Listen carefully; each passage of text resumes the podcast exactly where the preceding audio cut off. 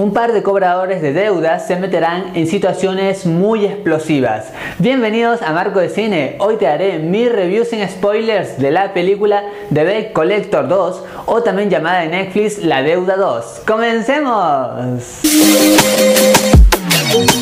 Antes de ver esta película yo ya esperaba algo porque obviamente la primera película me había gustado y acá felizmente se saca lo mejor y la esencia de esta primera entrega y se pone en esta secuela. Así es que de cierta manera se da al espectador lo que está esperando. Mucha tensión, acción, momentos así algo de violentos pero que sencillamente funciona. Ojo, te hago una aclaración, puedes ver esta película sin necesidad de ver la anterior porque tiene una buena introducción que se cuenta por sí sola, es muy simple y sabe cómo combinar la acción con la comedia de una manera audaz. Siempre te va entreteniendo y por ahí puedes sacarte un par de sonrisas y esto se agradece. Tiene una narración que agrada, de cierta manera era muy ordenada. Por ejemplo, se nos muestra algo y tiene un pequeño cierre y es como que si estuviéramos viendo varios capítulos vistos así ordenadamente. Y eso a mí me gustó porque es muy simple de entender. También obviamente como es típico en estas historias, siempre está muy presente la amistad, la familia y todo ese tipo de situaciones que ya hemos visto.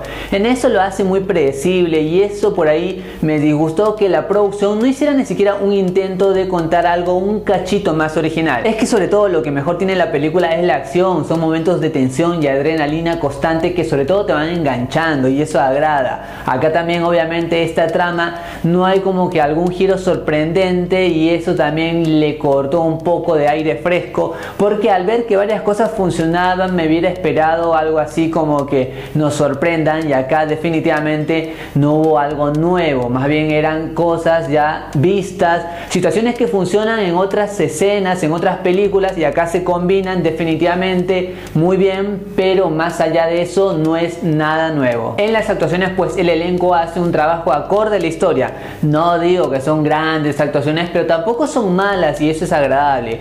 Ejemplo, logran crear personajes algo tontos, pero sin embargo uno empatiza y esa como que torpeza que tienen es lo ideal para que el espectador congenie más con ellos y te interese. Sí, hay momentos en que ya se pasan de tontos y por eso mismo le suceden otras situaciones, pero obviamente tenía que suceder esto para que haya un poquito más de fuerza y energía en la historia. Así es que después ya de aceptar estas reglas que se imponen en las actitudes de los personajes, uno acepta las actuaciones y sobre todo todo esto ya va viéndose cómo va sucediendo la historia y al final terminas con un final ya que sabías pero sin embargo es agradable y te da un buen gustito de haberla visto. Y por todo lo mencionado yo a The Bake Collector 2 o también llamada La Deuda 2 le doy 3 moneditas de oro de 5. Me pareció una película que tiene varias situaciones clichés y predecibles. No es nada original, pero sin logra entretenerte desde el principio hasta el final. Más allá de esto recuerda que esta es solo mi opinión y en el mundo del cine hay varias miradas y todas son igual de válidas e importantes. Gracias por estar aquí, gracias por acompañarme en Marco de Cine. Goodbye.